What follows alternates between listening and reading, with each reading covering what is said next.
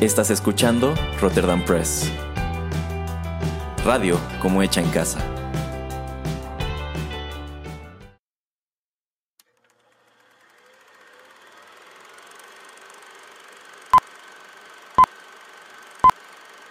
Rotterdam Press presenta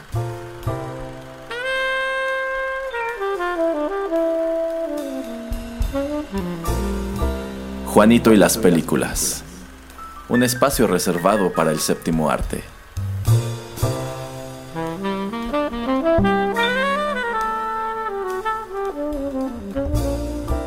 Ocupa tu butaca. Comenzamos.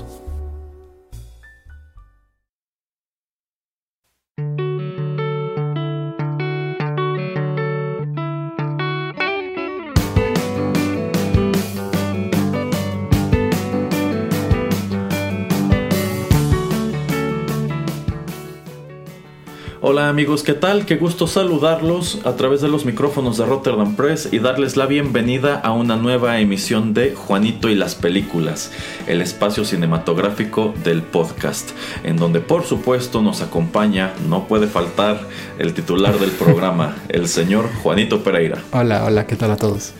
Bienvenido, señor Pereira, a su programa. gracias, gracias.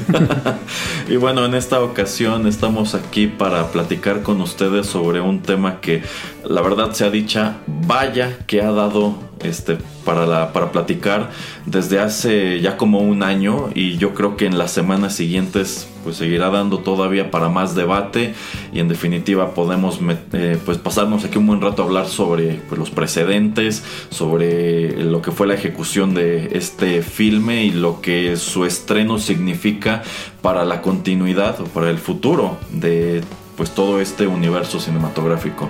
En esta ocasión nos adentraremos a Zack Snyder's Justice League, más popular como, popularmente conocido como el Snyder Cut. ¿Cómo la ves, señor Pereira? Me parece excelente.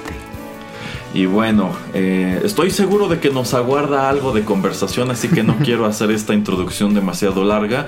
Solamente comentarle a nuestros escuchas que vamos a dividir el programa en dos segmentos. En el primero de ello en el primero de ellos vertiremos nuestras opiniones sin spoilers y ya en el último pues nos dejaremos ir de lleno con todas las cosas que nos gustaron y no nos gustaron con spoilers. Así que si ustedes aún no han visto esta película, que pues bueno, vaya que hay que invertirle algo de tiempo, oh, pues les aconsejo que paren el programa ahora mismo y vayan a buscarla a alguno de los servicios de streaming que la están ofreciendo, que a fin de cuentas pues fueron muchos. Yo creo que anticipándose al hecho de que pues este era un título que iba a generar mucho interés y vaya que también ha generado su buena cantidad de comentarios.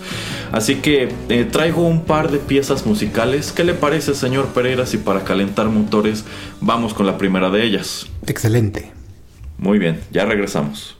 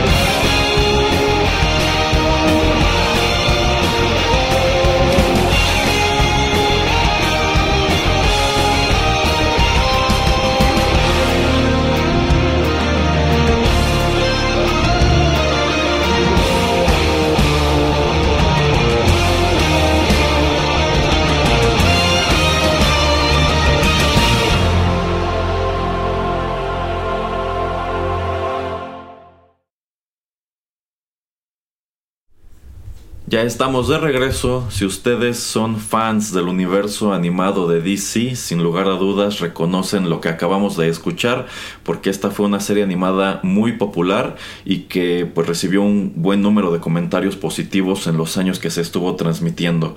Lo que acabamos de escuchar fue el tema principal de Justice League Unlimited, que se transmitió originalmente en los Estados Unidos entre 2004 y 2006. Es una serie creada por Warner Brothers Animation El compositor de este tema musical es Michael McQuistion.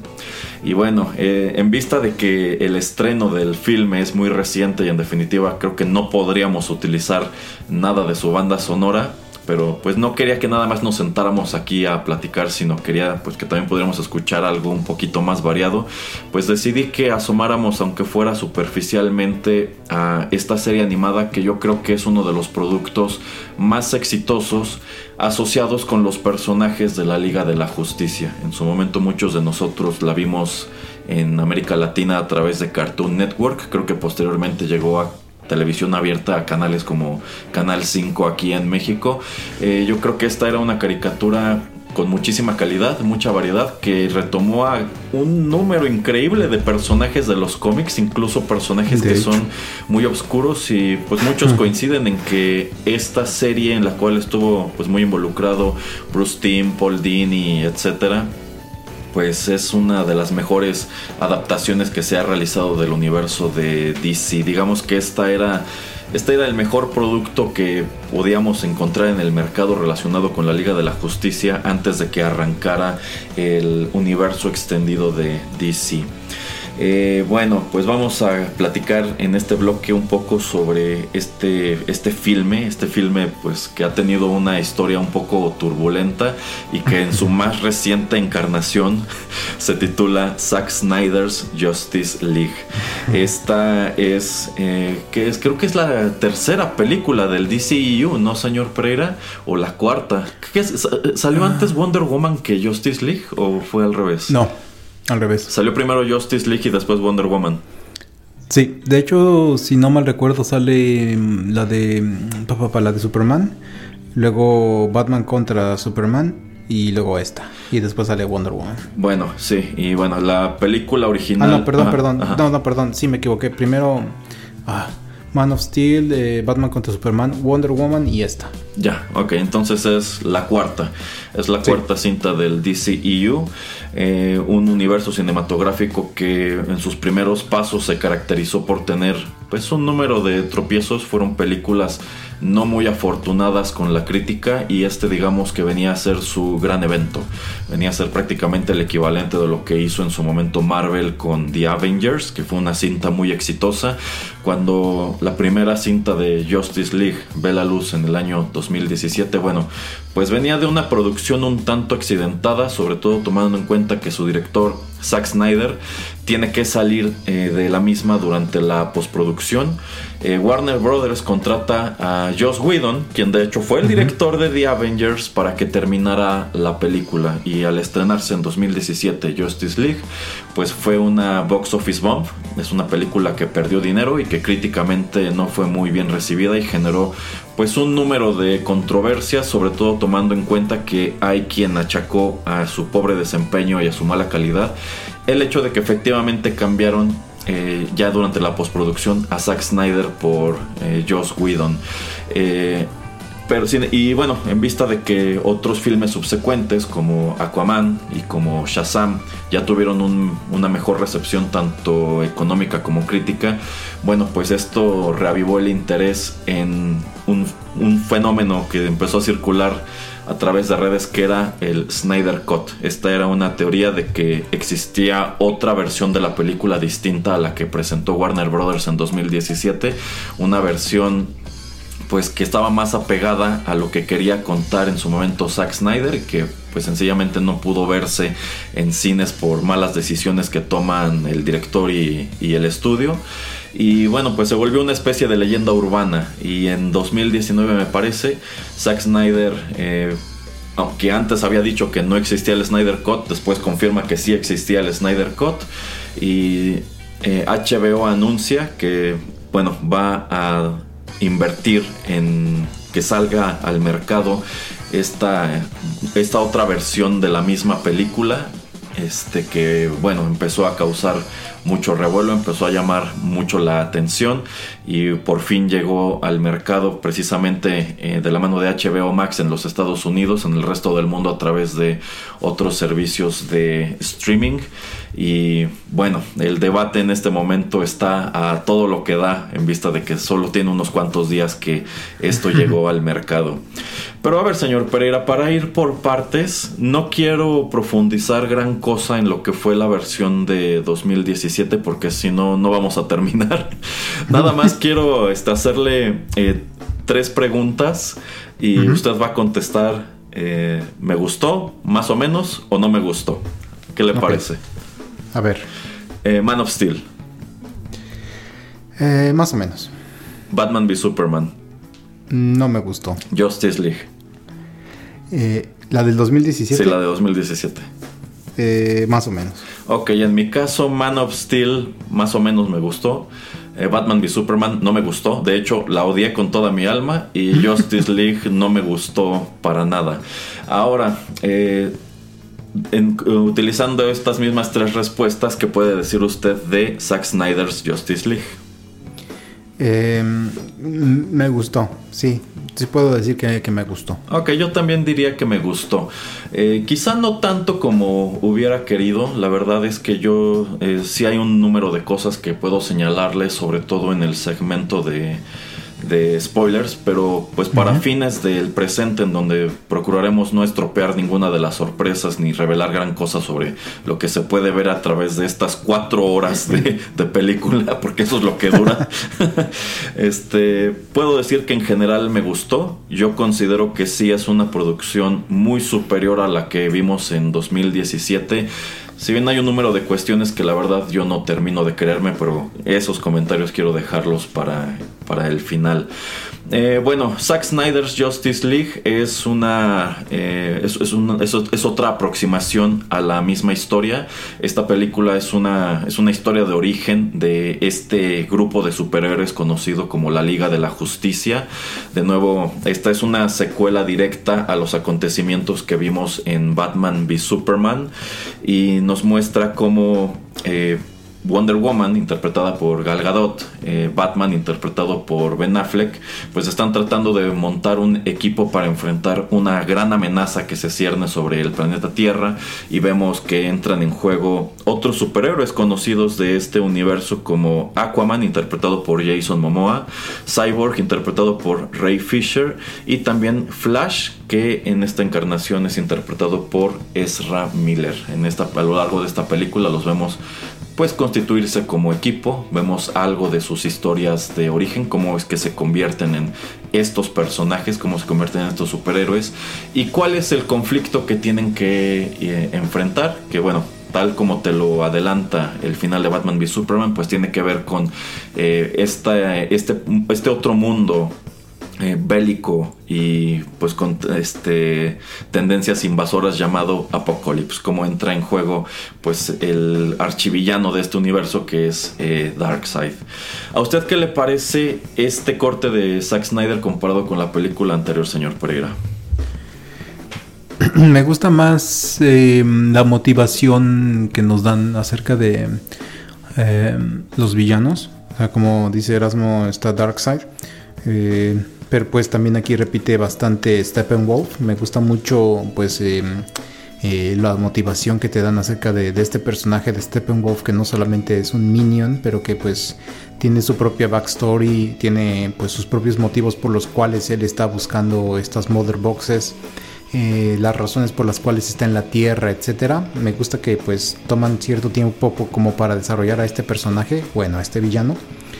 Eh, también de las cosas que quiero resaltar es eh, bastante eh, el papel que juega Flash, que es mucho más grande que en la película anterior, y pues sobre todo Cyborg, que pues es el que se veía muy, muy pequeña la participación que él tuvo en, en la del 2017, pero pues que en esta casi casi es uno de los personajes principales y esto se me hace muy muy muy muy bueno eh, muy acertado porque pues eh, nos presenta a seis héroes que todos pues tienen cosas que hacer.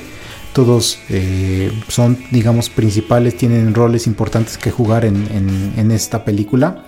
Y siendo Zack Snyder y los escritores y todo también es muy inteligente que eh, le demos más protagonismo a Flash, Cyborg y Aquaman porque pues para este momento, bueno, cuando sale Justice League no habían salido, no había salido ninguna de sus películas eh, standalone porque también había rumores de que había iba a haber película de, Flash y Cyborg. Ahora creo que Cyborg tal vez no va a haber, pero pues por lo menos de Flash sí va a haber. Eh, entonces se me hizo muy inteligente el que, ok, no van a tener su propia historia que contar ellos como para que te intereses en estos personajes, para que pues te, te interese lo que les está sucediendo o, los que, o la manera en que ellos se convirtieron en héroes. Pero ok, me voy a tomar un poquito de tiempo como para eh, pues explicarte de dónde vienen, a dónde van y por qué están en ese lugar. Em, eso me gustó bastante. Entonces, pues en general es de las cosas, las tres cosas que más eh, puedo yo resaltar de, de, este nuevo film de 2021 y pues que son cuatro horas me gustó. Em, también algo que eh, tal vez la gente no sabe o, o que tal vez no se acuerda es que estaba pensado en que fuera tal vez una miniserie esta película, que tal vez saliera como en la película nos, lo ponen como en seis partes o tal vez en cuatro partes. Eh, creo que son cinco o seis episodios, efectivamente, pero la verdad esa es una decisión que yo no me explico. A mí me hace pensar que efectivamente en un principio consideraron presentar esto como una miniserie. Pero después yo siento que dijeron, ¿sabes qué? Nos la jugamos y vamos a poner en el mercado una película de cuatro horas.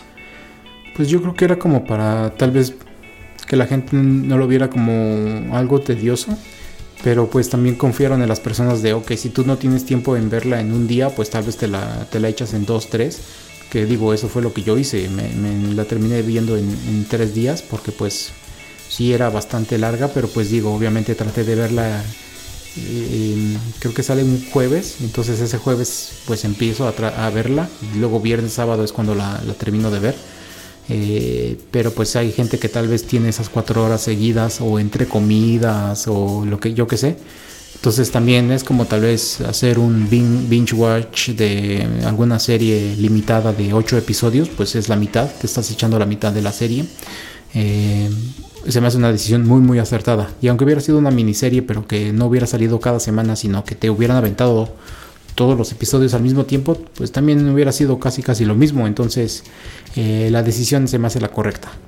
Sí, sí. Eh, bueno, yo creo que algo de lo que sufrió bastante, o algo por lo que sufrió bastante la versión de 2017, es que efectivamente Warner Brothers toma la decisión de aventar este evento antes de que tengamos una película de Aquaman eh, y bueno, antes de que tuviéramos como tal historias de origen, mínimo historias de origen de Flash y de Cyborg. Y yo creo que esa decisión pues eh, ocasiona que la narrativa pues tenga esta naturaleza tan larga en este filme, en, en este Snyder Cut. Porque efectivamente, si tomamos en cuenta que en 2017 no sabíamos nada de quién era este Flash, quién era este Cyborg y tampoco Aquaman, porque su película aparece después en sí. Aquaman es secuela de los acontecimientos de Justice League. Bueno, yo creo que Warner Brothers debió ser más paciente. Yo creo que no debieron tratar de correr cuando apenas estaban gateando y debieron haber sacado, si ya, si ya tenías tu película de Wonder Woman, mínimo debiste haber sacado la de Aquaman y quizá allí tratas de desarrollar un poquito más a Flash y ya, ok, puedes dejar a Cyborg para desarrollarlo a lo, a lo largo de esta película, pero digamos que no tienes tanto bagaje pendiente. Entonces yo siento que en buena medida estas cuatro horas de duración son precisamente porque no sabíamos nada de esos personajes salvo esas escenas que nos mostraron en Batman v Superman. O sea, digo, tú como fan de DC sabes quiénes son estos personajes, más o menos conoces su historia de origen, pero pues para digamos que tu narrativa esté mejor amarrada, son cosas que necesitas ver en la pantalla. Y pues son, son cosas que la película de 2017 sencillamente no desarrolló. O sea, como dice el señor Pereira, yo siento que Cyborg fue un personaje en sumo irrelevante en esa versión. O sea, sencillamente empieza la película y ahí está Cyborg y nunca te dicen de dónde salió, qué onda. Por ejemplo, el personaje de Silas Stone, que es el, el papá de Cyborg, no tiene nada de desarrollo en la película de 2017 cuando aquí pues sí hace muchas más cosas. Y terminó por gustarme esta versión de, de, estos dos personajes. Si bien aquí paréntesis me, gusta me gustan mucho más los de Doom Patrol. Yo creo que el Cyborg y el Silas Stone de Doom Patrol están mucho mejor hechos que estos sin mencionar que visualmente a pesar de que el Cyborg de la serie pues son props se ve más real y mejor hecho que este de CGI, que a mí la verdad no me convenció en 2017 ni aquí. No me gusta cómo se ve este cyborg, se ve muy falso. Este, se ve como un Transformer de Michael Bay. Yo no le veo forma a su cuerpo. Entonces yo siento que fue una decisión como por presentarlo con una estética muy otherworldly, ¿no? O sea, tomando en cuenta que este personaje está fusionado con una Mother Box. Como que su cuerpo se ve más o menos como la superficie de la Mother Box, que es muy irregular. Pero a mí me causa bastante ruido, sin mencionar que es muy evidente en qué escenas no tuvieron a Ray Fisher para animar encima de él y es netamente un personaje totalmente generado por computadora. Se ve, no sé, siento que quizá les faltó renderearlo otro rato. Hay puntos en donde siento que el CGI adolece un poco. Pero de allí en fuera, eh, efectivamente creo que hay un mejor desarrollo de personajes, están mejor explotados. Eh, efectivamente tampoco veías gran cosa de Flash en la versión de 2017 y de hecho eh, terminaba incluso por sentirse como un personaje desperdiciado y que ni siquiera entendías por qué estaba allí. No hizo casi nada al final del día. Aquí ya este bueno, juega un papel más grande, tiene más trasfondo, si bien también considero que está muy overpowered. Este, este Flash yo siento que es demasiado poderoso para para lo que está haciendo y siento que por ahí también su narrativa tiene unos cuantos hoyos. Eh, ahora, eh, algo que a mí siempre me gustó muchísimo de otras dos películas de Zack Snyder que fueron Watchmen y 300, 300, era el aspecto visual. Yo siento, por ejemplo, en el caso de 300 es muy padre cómo él logra recrear de cierta manera el estilo gráfico de la novela gráfica de Frank Miller y en el caso de Watchmen también pues tiene unos momentos visuales y narrativos muy padres. Eh, yo considero que uno de los eh, puntos más, que más me gustaron de esta Justice League es precisamente lo visual. Por ejemplo, toda, toda esta backstory de Cyborg eh, a mí se me hizo muy padre la música y cómo se ve. Por ejemplo, todas estas secuencias del juego de fútbol yo, me quedé muy sorprendido, o sea, cómo juega con las tomas, con la nieve, cómo hace, bueno, este truco muy suyo de intercalar este slow-mo con este, acción normal. De hecho. Entonces, eh, gráficamente sí, también esta es una película eh, muy superior. Incluso, pues, escenas que vemos tanto en 2017 como aquí, aquí se ven un poco mejor. Supongo que porque tuvieron más tiempo para trabajar el CGI y también eh, siento que él escogió mejor su paleta de colores. La película de 2017 era demasiado colorida. Tengo entendido que porque Warner Brothers así lo quiso, porque él quería que esa película se pareciera más a Avengers en vista de que no los estaba convenciendo esta visión un poco más oscura de Zack Snyder.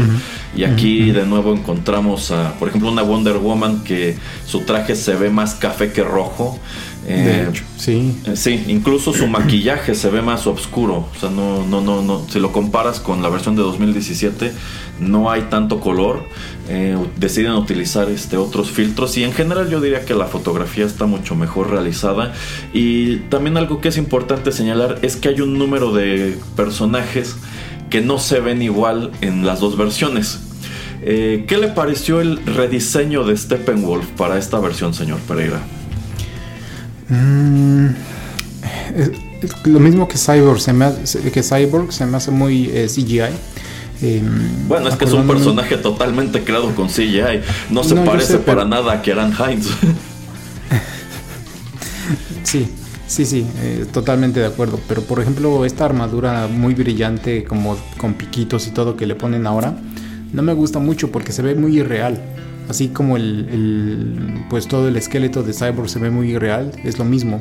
Me gustaba por lo menos eh, en ese sentido el diseño en, el 2017 que era pues una armadura un poquito pues eh, más rústica. Pero mm, digo eso es nada más el diseño gráfico pero como ya comentaba por ejemplo eh, la, la, backstory la voz y esta tipo de obsesión, infatuación, de esta obsesión toda rara y bizarra de que tenía Steppenwolf con las Mother Boxes. Eh, qué bueno que lo cambiaron. Em, y entonces es algo que, yo, yo celebro. Em, y concuerdo con, Erasmo en la fotografía, la edición y todo, como que también le dieron una manita. Eh, sobre todo, esto yo lo veo mucho en, la batalla mm, final, cuando el Batimóvil pues em, trata de abrirse paso a través de todos estos parademons. Se, se vio muy muy bonito, muy muy chido y muy la imagen muy muy clara eh, ahora en esta versión que la anterior. Entonces me gustó mucho esa secuencia con el Batimóvil.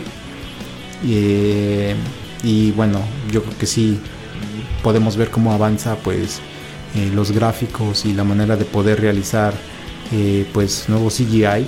Ya aunque hayan sido un, par de años, pero pues sí avanza la tecnología, ¿no? Y qué bueno que, que lo lograron hacer de esta manera. Em, algo que rápidamente quiero comentar es que todos pues eh, vimos esta película en, un este cómo se llama en un display o en una dimensión de 4x3 que es como en una de esas teles viejitas o sea no es este widescreen pero esto es porque pues eh, la idea original de Zack Snyder era lanzar esta película en, en, pantallas IMAX y pues la pantalla IMAX es larguísima entonces eso a mí también me gustó que pues era tipo old school pero era como para enseñarte más pues su visión que era esta, ¿no? Tener una imagen más, más larga. Sí, sí, eh, bueno, eh, retomando lo de Steppenwolf, debo señalar que a mí tampoco me termina de convencer este rediseño. Eh, o sea, es un diseño que se parece más a ese minúsculo fragmento que viste en Batman v Superman.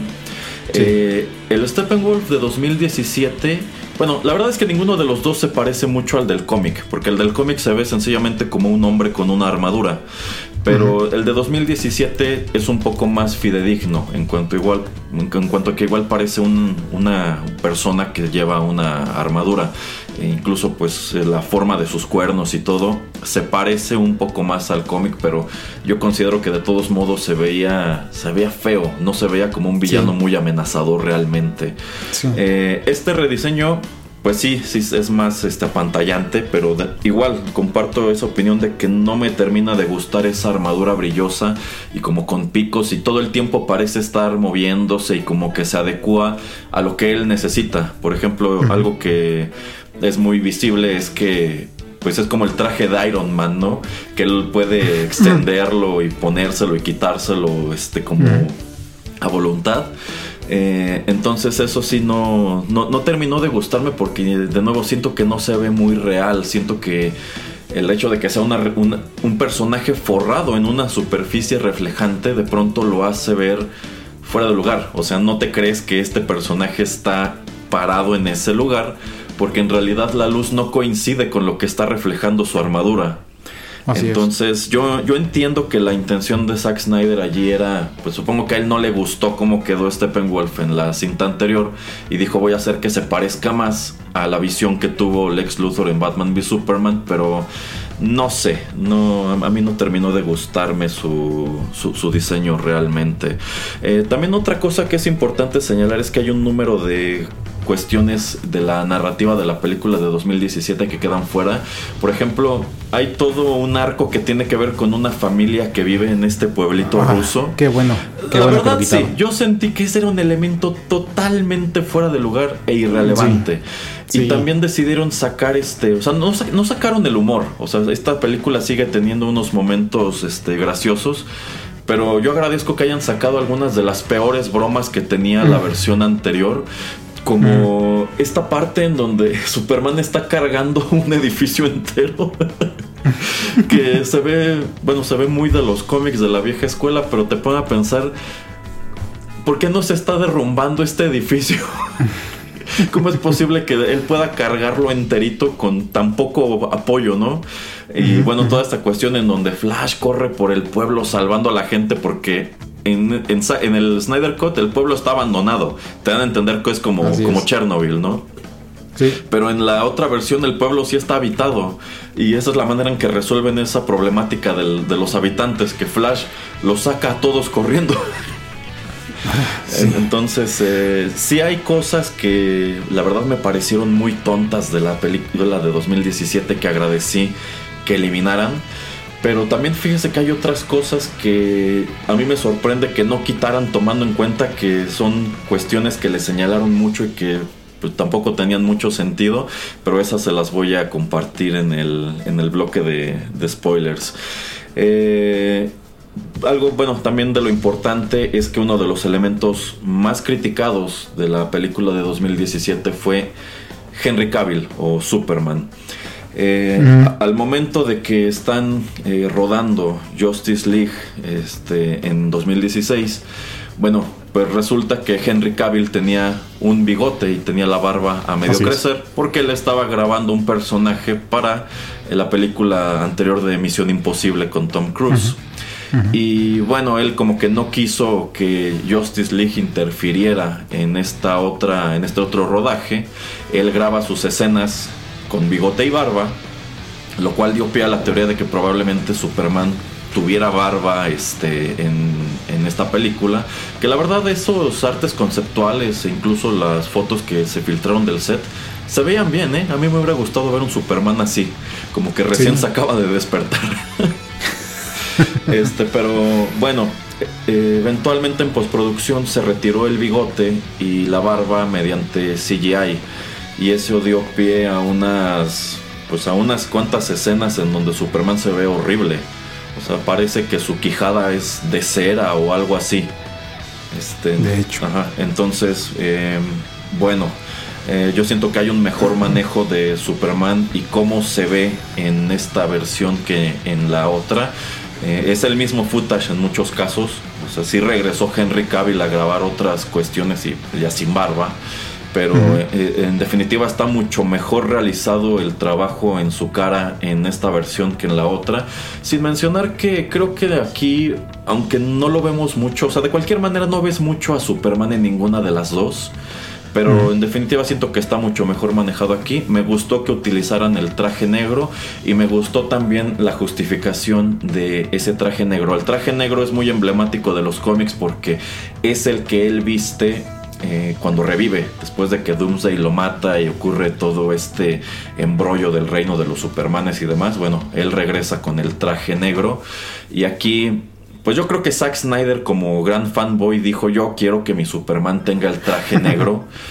Este, y pues no se quedó con las ganas, pero me gustó que no fue nada más de pues es negro porque yo quería que fuera negro, sino que sí hay una hay una justificación.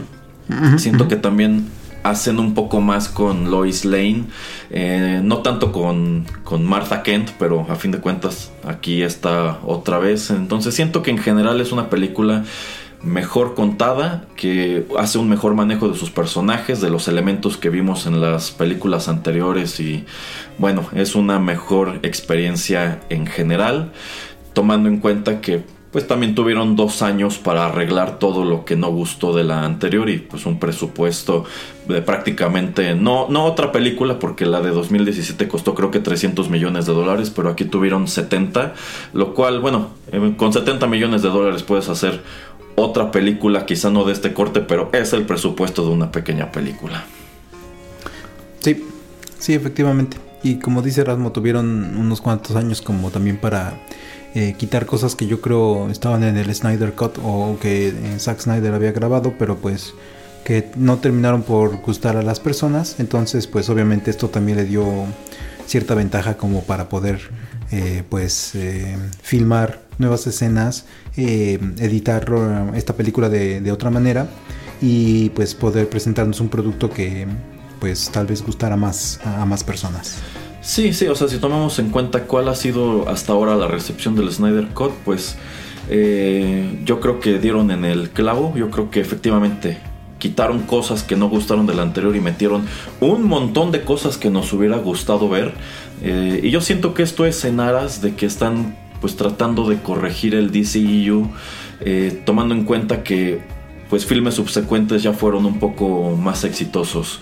Eh, de hecho yo, yo, yo, desde que empecé a ver que a Aquaman le fue bien, que a Shazam le fue bien, yo pensé, van a, a, sacar, bueno, van a subirse a ese tren del Snyder Cut para tratar de arreglar esta continuidad, porque pues qué clase de universo de la Liga de la Justicia es aquel en donde pues hay más interés por Aquaman y Shazam que por Batman y Superman. Entonces, aunque no hay nada claro sobre qué pasará con estos dos personajes, eh, por allí se especula que Ben Affleck podría regresar como Batman en la película de Flash, que creo que sale hasta el 2024. Eh, no se ha dicho nada sobre Henry Cavill en sí, no se ha confirmado si seguirá siendo Superman, si esta fue la última vez. Por allí hay rumores de que quieren hacer un reboot con otro director y otro actor. Pero yo creo que estaban esperando este momento. Vamos a sacar el Snyder Cut, vamos a ver qué respuesta tenemos y si esta es positiva, yo creo que tenemos material suficiente para seguir trabajando, que yo creo que sí. La verdad, la película anterior a mí no me dejó con ganas de ver nada más de estos personajes. E, esta me hace pensar que todavía podrían tener un futuro. E, y bueno, también cabe señalar, son personajes que tuvieron algo que el cine rara vez te da, que fue una segunda oportunidad. Así es, sí, efectivamente. Y nada más como para ir concluyendo el segmento, pues también decir que Zack Snyder al estar creando la primera película de Justice League también había tenido como su visión de hacerlo una trilogía. Eh, entonces por lo menos otra película yo creo que, que, sí me gustaría ver de Justice League, también con Ben Affleck y Henry Cavill. Eh, bueno, con todo el, equipo y con todos los actores que están participando en la primera de Justice League, que no lo cambiaremos por Robert Pattinson, aunque yo creo que esa película pues también va a estar eh, interesante, tal vez esté buena.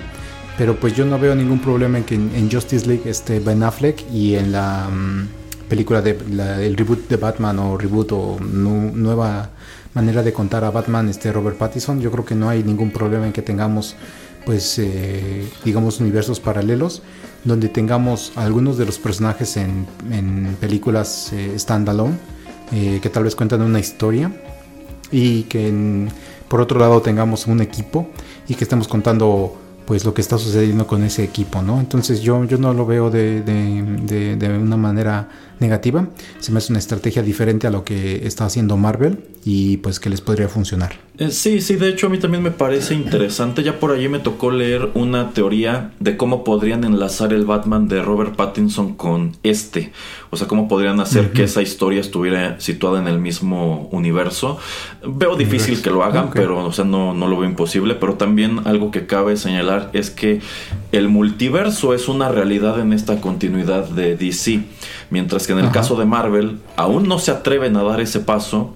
Bueno, pues en sí ya está confirmadísimo en vista de que el Flash de Ezra Miller aparece en la serie de Flash de CW, en este evento de Universe, Heroes in Crisis, Universe in Crisis, creo que algo así se llamó.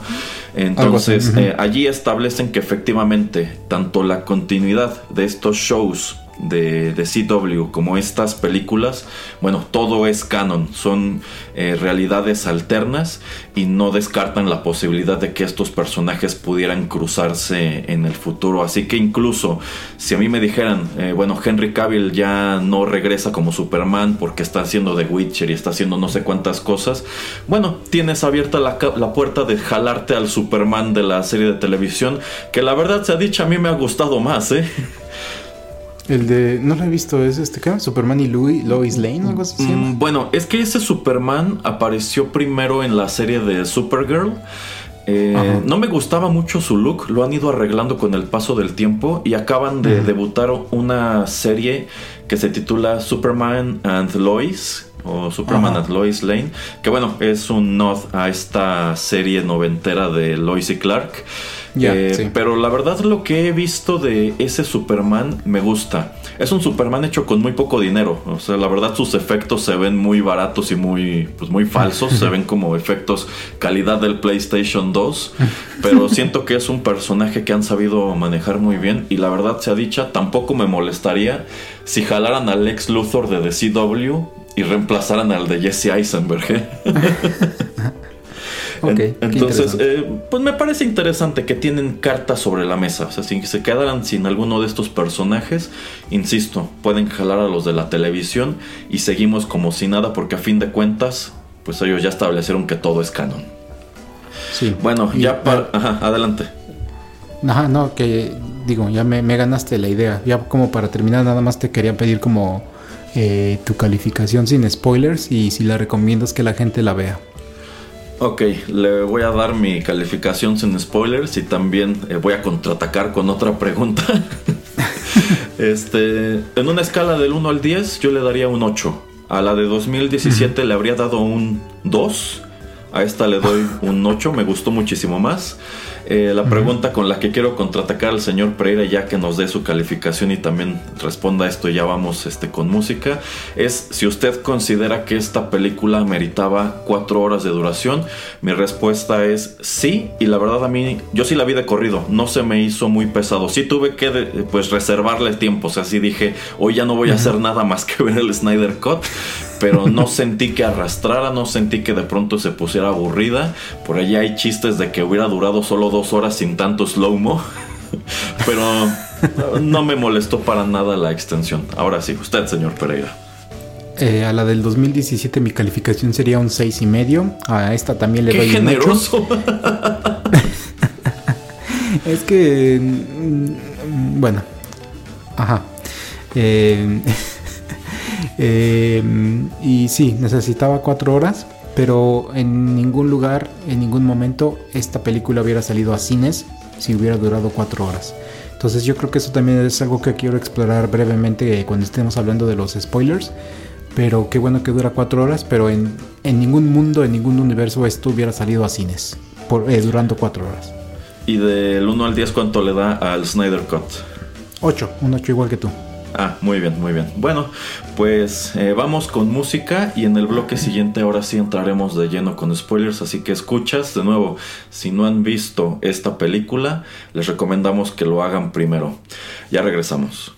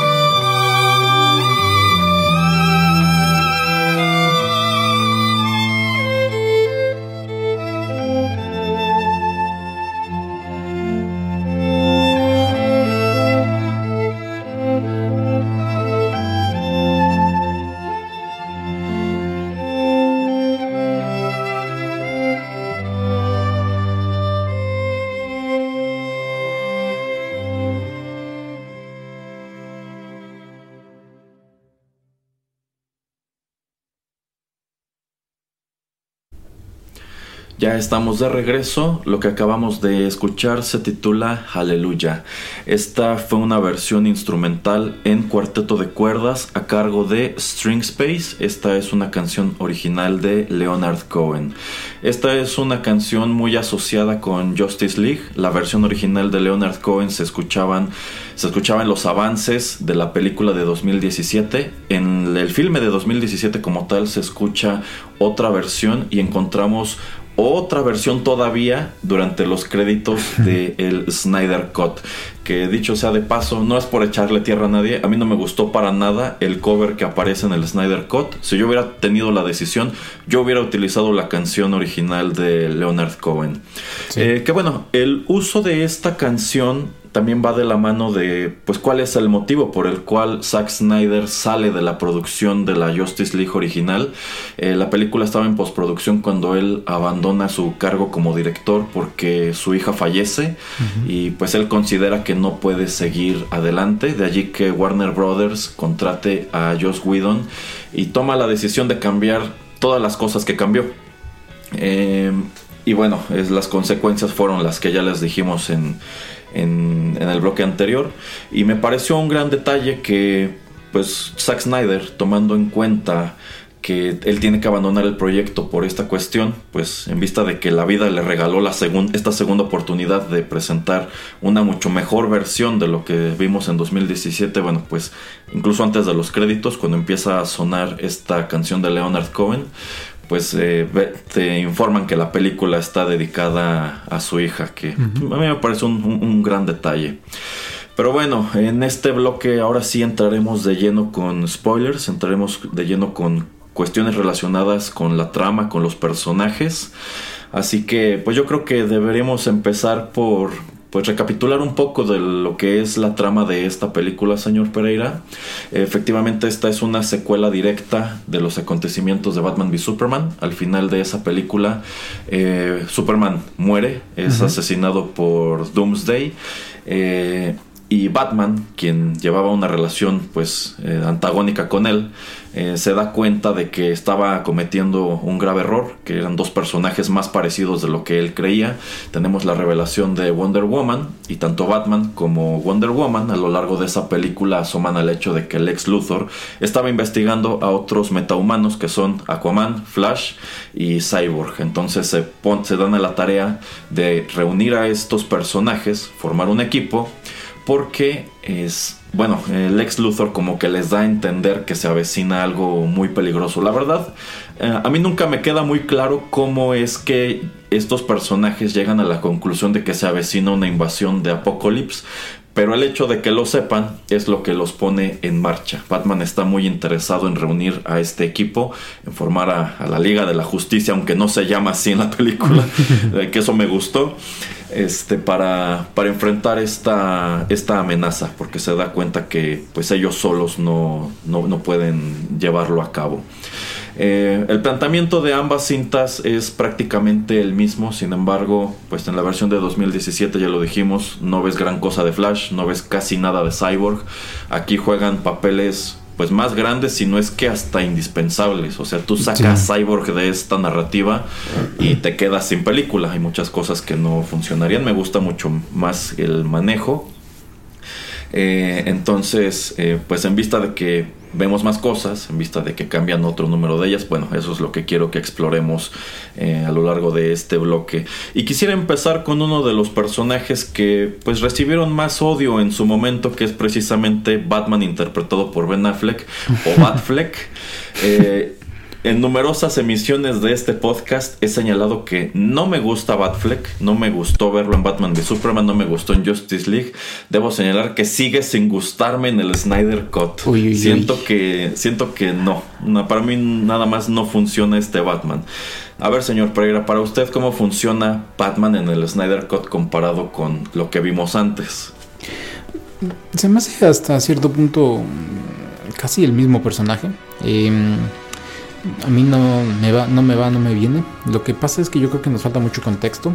Eh, creo que no nos explican que este ya es un Batman mucho, un Batman mucho más viejo. Eh, simplemente lo dicen muy rápidamente en esta película que él ya ha estado combatiendo el crimen por 20 años. Entonces es un Batman que pues ya ha estado bastante tiempo eh, pues luchando por la justicia y que se siente hasta cierto punto pues ya exhausto de tener que hacerlo una y otra vez. Se me fue el hilo. Em, iba a decir algo del final final, pero mejor lo, lo dejo para, después. Em, pero simplemente esto cuando vemos, creo que es en la de Batman contra Superman, que tiene el, traje de Robin, que tiene eso de jokes on you, jajaja. Eh, pues ya sabemos que, bueno, los que conocemos de cómics, etcétera, ya sabemos en qué punto está este Batman. Eh, también una de las partes finales eh, de esta película nos enseña a, a Batfleck eh, parado en este como batitanque que es el tanque que parece... Ah, sí, sí, es el de The Dark Knight Returns. Exacto, pero pues eso ya es como que más o menos ya pasó, ¿no? Porque pues ya pasó Batman contra Superman, pero por lo menos es un buen guiño. Eh, entonces yo siento que falta mucho contexto. Falta mucho contexto en, saber por qué es un una persona tan amarga, por qué es una persona como tan desesper eh, que no tiene tanta ya esperanza.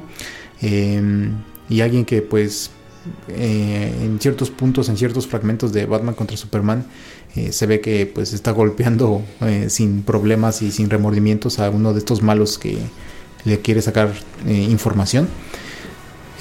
por eso yo creo que no funciona tanto el personaje, no es Ben Affleck, yo creo que es más bien la manera en que lo han desarrollado en estas películas. Y en esta ocasión pues es el personaje que trata de unir a todos los demás héroes Em, siento que también era ese su rol en la primera película y pues obviamente em, cuando lo dice eh, en la película con el personaje de Barry Allen, y bueno, ¿y cuál es tu superpoder? Y que él le dice, pues tengo mucho dinero, pues literalmente es que Batfleck o Batman, eh, Bruce Wayne no tiene otra cosa que sea más que dinero. O sea, cuando tienes personajes que en verdad son metahumanos, que tienen, eh, o que son kryptonianos, amazonas, etcétera, y que tienen otro tipo de, pues poderes y habilidades, pues obviamente teníamos que darle como el, el, eh, rol del líder y el, eh, rol de la persona que pues puede como juntarlos a todos. Em, y me gusta también que no abusan mucho acerca de las cosas que él puede y no puede hacer, porque pues obviamente el heavy duty o las cosas más em, interesantes y también más pesadas, eh, más difíciles, las realiza gente como Wonder Woman, como Aquaman, como Superman que pues tiene razón, ¿no? O sea, es, sensato. Entonces por eso termina siendo un personaje pues como un punto, como el, como el eje, como el que les da dirección. Eh, y hasta ahí. O sea, tampoco es que lo desarrollen muchísimo. Y pues yo creo que eso es lo que me termina convenciendo. Mm, no gustando al 100, pero pues siento que para lo que eh, el guion daba y para lo que la historia daba, pues cumplió. Bueno, el arco de Batman en el Snyder Cut, la verdad, no es muy distinto del que vimos en 2017. Sigue básicamente la misma narrativa de que al principio está tratando de eh, juntar al equipo. Eh, yo siento que el principal problema viene de Batman v Superman y es que este Batman nunca tuvo tiempo de hacerse amigo de Superman.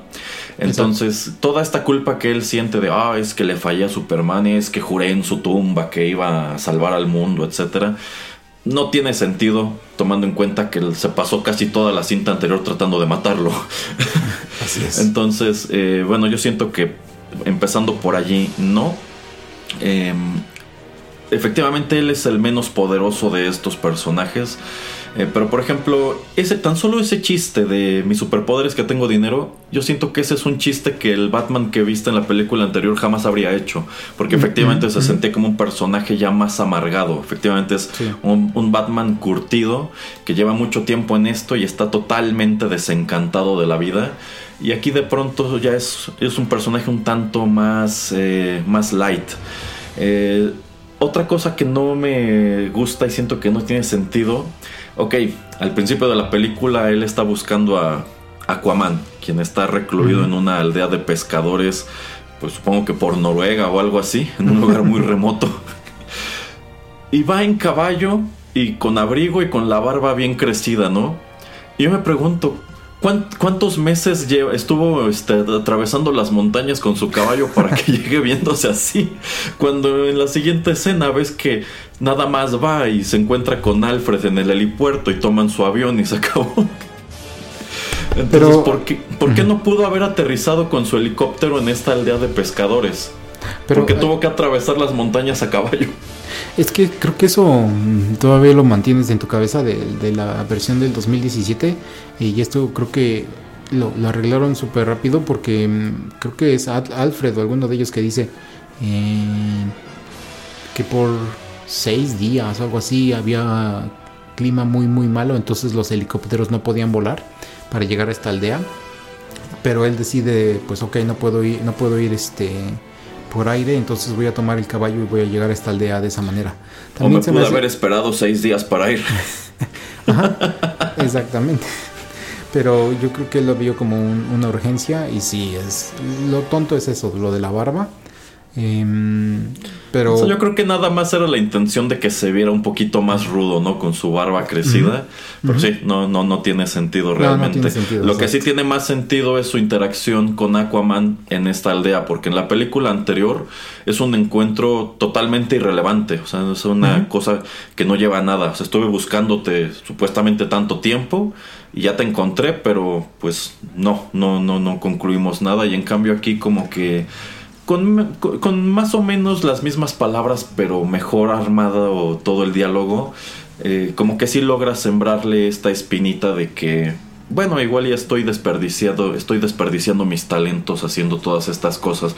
Me gusta que te presentan a este Aquaman pues como un tipo un poco más este interesado en la gente, ¿no? O sea, en la de 2017 sencillamente es un individuo que está escondido entre estos pescadores. Aquí es como un benefactor y ellos mismos lo saben, ellos saben que es este personaje que viene del agua y que en esta época en la cual no pueden salir a pescar y el clima es malo y demás, pues les trae abundancia de peces y cosas así y los está los está cuidando. Cómo va y salva a este hombre que pues está hundiendo su barco y pues llega, lo rescata y cómo va y lo bota a, la- a la taberna así de este eh, bueno pues para que vean que tienen que respetar a la tormenta, ¿no? Ajá, ajá. Y sale bien rudo con su botella de whisky. y la avienta al agua porque como es el guardián de los océanos él se puede contaminar. Pero bueno. Este, bueno, sí, o sea, en general siento que la dinámica entre Batman este, y. En, en general, con el resto de los personajes, creo que está todo mejor logrado. Yo siento que efectivamente Batman tenía que ser el pilar de la Liga de la Justicia porque es. él es el que tiene los recursos para poder, pues, este, financiar las actividades del equipo, ¿no? O sea, él tiene la baticueva, él tiene la tecnología, como cuando le dice a Flash de su satélite y Flash, ¿tienes un satélite? Tengo seis. Este, la única dinámica que más o menos extrañé de la película anterior era la de Batman con Wonder Woman, Ajá. porque bueno, tenemos este intercambio en donde él menciona a Steve Trevor y Diana se lo toma muy personal y hasta lo empuja, ¿no? Y Ajá. tenemos esta otra escena más adelante cuando eh, como que Batman se lesiona el brazo y es Diana la que se lo arregla. Que yo siempre consideré que ese era como un guiño a esta como tensión romántica que tenían los dos personajes en Justice League Unlimited. En vista de que, bueno, en este punto no hay Catwoman que sirva de interés romántico de Batman, no hay Steve Trevor, no, no hay como que, ta- como que trataran de desarrollar un vínculo entre Wonder Woman y Superman como en otras continuidades, pues yo veía viable que trataran de pues como que manejar eso, ¿no? Que sí Ujú. existía un interés romántico entre ellos dos, pero bueno, esa es una decisión que descarta por completo el Snyder Cut. Y ya que mencioné a Wonder Woman, la verdad a mí no me gustó mucho lo que hicieron con Wonder Woman en la película anterior.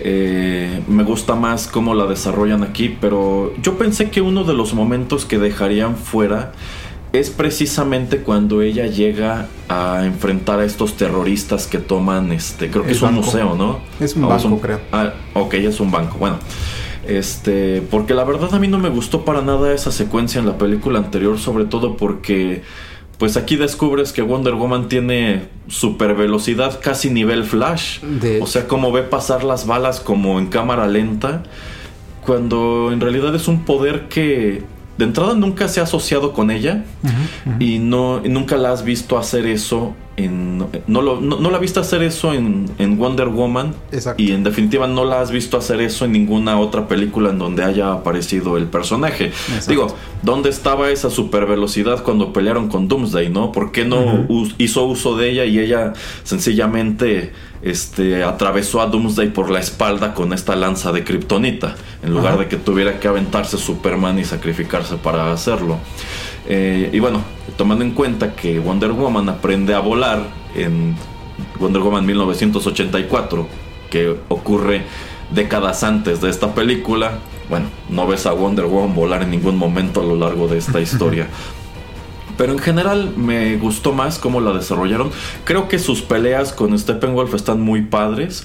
En la versión de 2017 solamente hubo una, aquí hay dos y las dos me, me, gustaron bastante.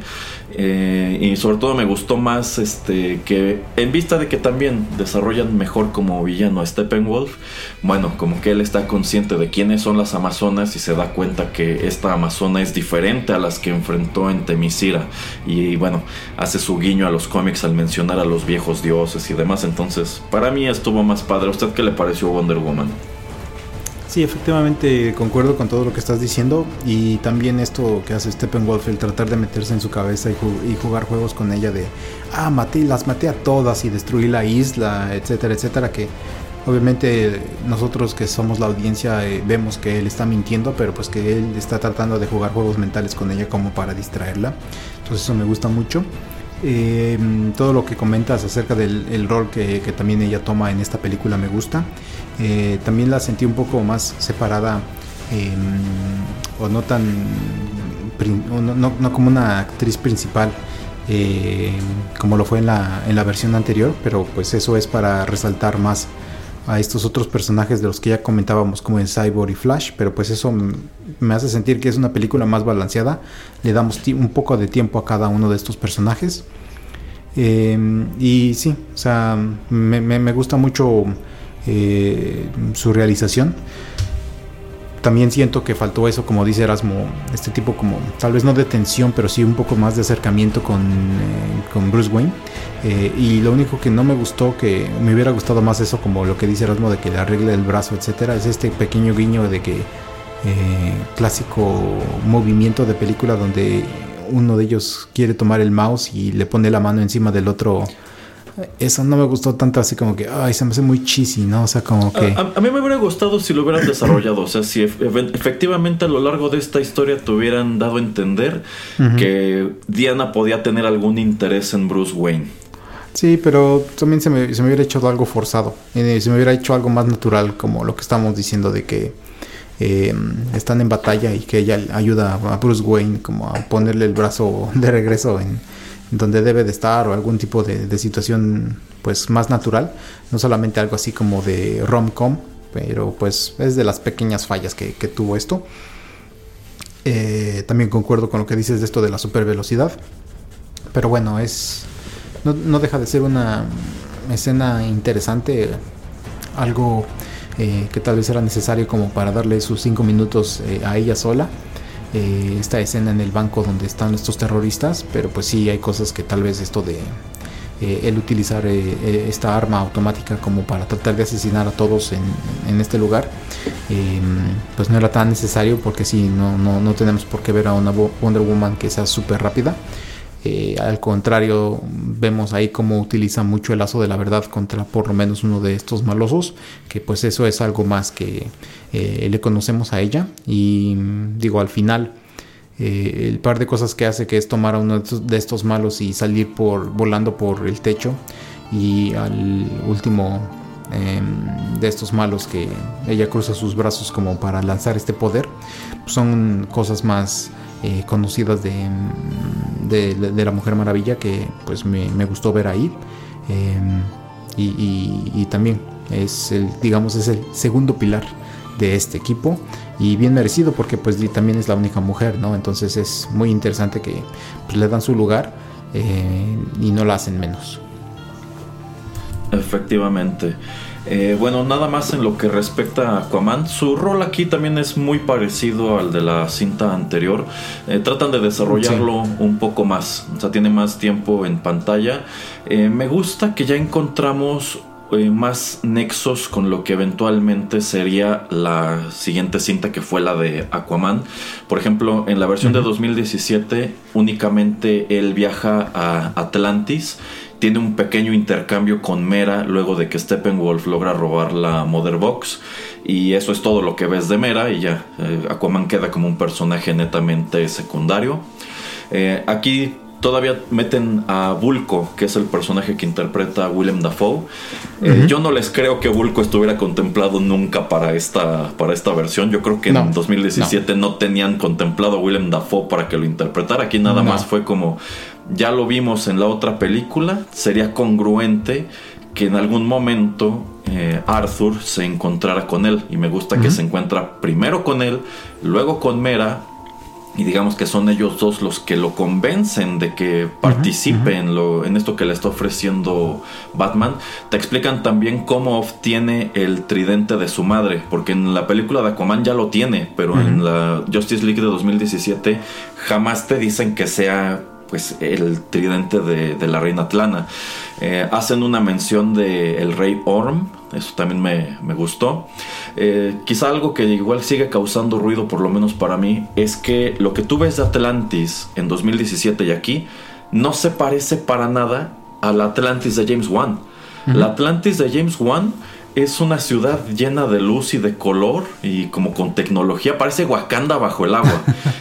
Y aquí pues Atlantis se ve se ve la verdad más como en los cómics, como una ruina, como una ruina griega que lleva mucho tiempo sumergida bajo el agua. Efectivamente. pero bueno, el hecho de que veas a Vulco, de que veas a Mera y todo este eh, desarrollo, bueno, yo siento que ayuda bastante para que pues para que el, el, personaje funcione mejor. O sea, no puedo decir que no haya funcionado en 2017, sencillamente aquí funcionó mejor.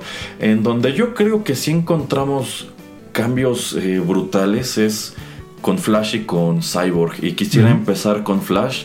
Yo odié con toda mi alma a Flash en 2017. Me pareció un personaje tonto.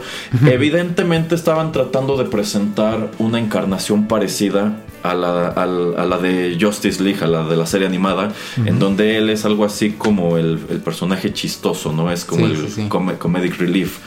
Eh, pero para mí no funcionó en cuanto a que, por ejemplo, yo recuerdo que en 2017, cuando bajan a las, a las cloacas, eh, pues Flash dice como que, ay, no, yo no quiero pelear porque yo nunca he peleado, ¿no? Y yo nada más sé empujar a la gente y demás. Y bueno, dices, si esta es la realidad de este personaje, ¿por qué Batman estará interesado en añadirlo al grupo, ¿no? O sea, sería es más un lastre que otra cosa y no hace absolutamente nada relevante a lo largo de la, de la película de 2017.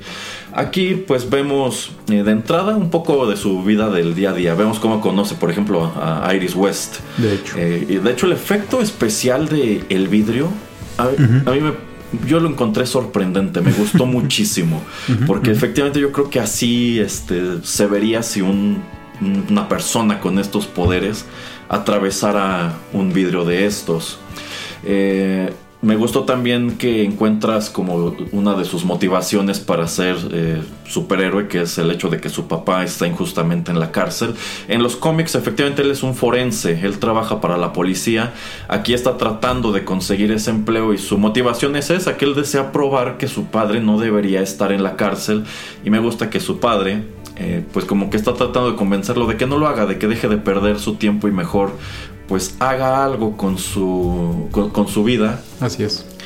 Y bueno, también este, hacia el final de la película como, bueno, eh, este rollo de la velocidad y la Speed Force y demás juega un papel crucial para salvar el día. Entonces digamos que de nuevo, si no tuvieras a Flash en esta historia, la historia no funcionaría. Eh, algo que no me gustó de la cinta anterior y de esta es toda esa cuestión del reclutamiento de Flash. Cuando Bruce Wayne va a buscarlo a Central City y bueno, eso sí, muy a la usanza de Batman logra meterse sin ser detectado y cuando llega a su, a su bodega esta donde vive ya está metido allí Bruce Wayne. Lo único que nunca me ha gustado mucho es eh, que no hay explicación detrás del el traje. Porque Bruce Wayne mm. dice, ve el traje de Flash y dice, pues es que son materiales como de aeronáutica y demás, ¿no? Y tomando en cuenta que este es un chico que no puede conseguir un empleo y al parecer su vida es un desastre, pues tú pensarías de dónde sacó dinero para fabricar un traje tan sofisticado, ¿no? Y cómo, de dónde sacó también el conocimiento para construirlo. Eh, entonces yo estaba pensando, hubiera sido padre que mínimo hubiera mencionado que se robó esos materiales. Digo, si es tan rápido, yo creo que podría entrar a donde quiera que los tengan almacenados y salir con ellos sin que lo detectaran.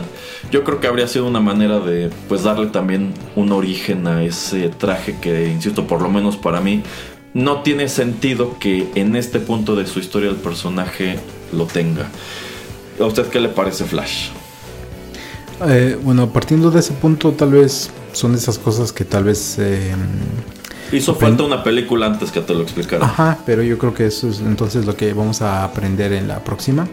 Eh, tal vez acerca del traje, acerca de sus poderes, acerca de por qué el papá está en la cárcel. Digo, no tienes, si no conoces los cómics eh, o, has visto alguna vez alguna de las series, etcétera.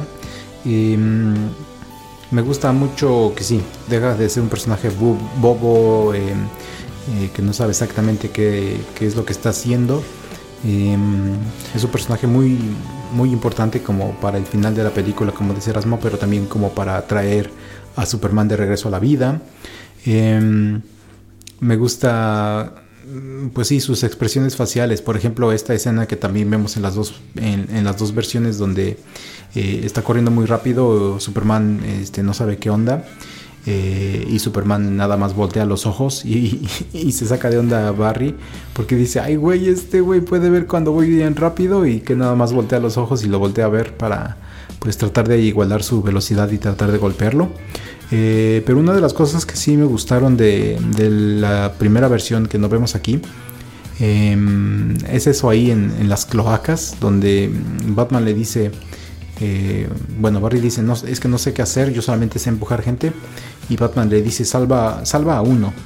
O sea, le dice, salva a una persona y dime cómo te sientes después. A mí me gustó, a mí la verdad me a gustó. Mí no, a mí porque me hizo recordar también, o lo comparo un poco con Age of Ultron, donde está Hawkeye con, uh, con Wanda. Saludos, Lizzie. Eh, donde le dice, este, mira, mira, mira, morra eh, estamos en, una isla, estamos en una isla que parece meteorito que va a chocar contra la Tierra. Allá afuera un montón de robots. Yo solamente soy un cabrón, un compa que tiene este flechas y las está aventando. Eh, y pues estoy ya tratando de hacer lo mejor que yo pueda. Pero mira, morra, este, has hecho tus cosas malas, has hecho, has tomado decisiones incorrectas. Pero si tú sales de aquí, de este lugar, eh, y empiezas a, a destruir a, a este tipo de robots de, de Ultron, eres una Avenger, entonces es tu decisión. A mí se me hizo como un algo un poco similar y era como un tipo como yo no sé de motivación o de realización en la primera versión para, para Barry y de ok puedo hacer más de lo que yo creo que soy capaz de hacer pero digo no deja de molestarme que en esta en esta versión eh, como dice Erasmo eh, pues tiene esta escena con lo de eh, los perritos, también que como ya decía yo es importante como para la resurrección de, Superman y que juega un, papel súper importante para el final de la película. Eh, por eso me gusta mucho su, personaje. Y antes de que se me olvide Erasmo, eh, te quería preguntar, pero estábamos en el bloque de no spoilers y no sabía si era un buen lugar. ¿Tú crees que en verdad existiera el Snyder Cut antes de que la gente lo empezara, lo empezara a pedir? Porque la verdad yo soy de las personas que dice que no existía el Snyder Cut. Que, mm, que él grabó muchas cosas, dejó de grabar eh, muchas otras que tal vez lo, iba a hacer cuando iba a estar editando la película. Pero yo siento que en verdad no existía el Snyder Cut y que eh, cuando le dan eh, luz verde para pues eh, realizar estas tomas extras y para completar su visión es cuando en verdad empieza a existir el, Snyder Cut. bueno, efectivamente yo, yo tampoco creo que existiera el Snyder Cut en 2017 ni 2018. quisiera dejar ese tema para el final porque sí quisiera hacer mención sobre pues esta suerte de repartición de culpas que se ha hecho en torno a esta producción, pero no, no, yo tampoco creo que existiera tal cosa como el Snyder Cut. Yo creo que en sí, sí, bueno, lo dejamos al final. Eh, ya nada más para terminar con los personajes, este, bueno, Cyborg, Cyborg eh, tiene un papel enorme aquí comparado con lo que vimos en 2017. Ray Fisher hizo muchísimo escándalo de que pues a él lo habían prácticamente borrado de la película.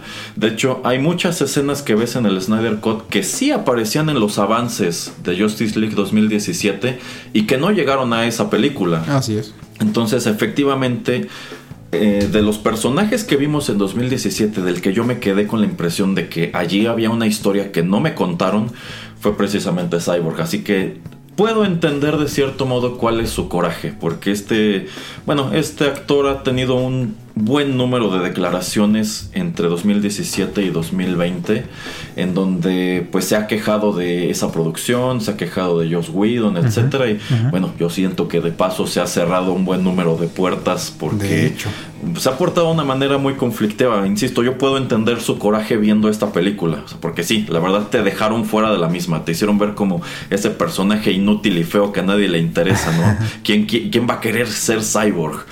Eh, me gustó mucho todo lo que vimos aquí. Yo siento que esta película es de cierto modo también una película de origen del personaje. Lo es. Este, me gusta que vimos más de él, me gusta que vimos más de él como humano, más de su relación con su papá. O sea, históricamente ese es un trato muy de cyborg.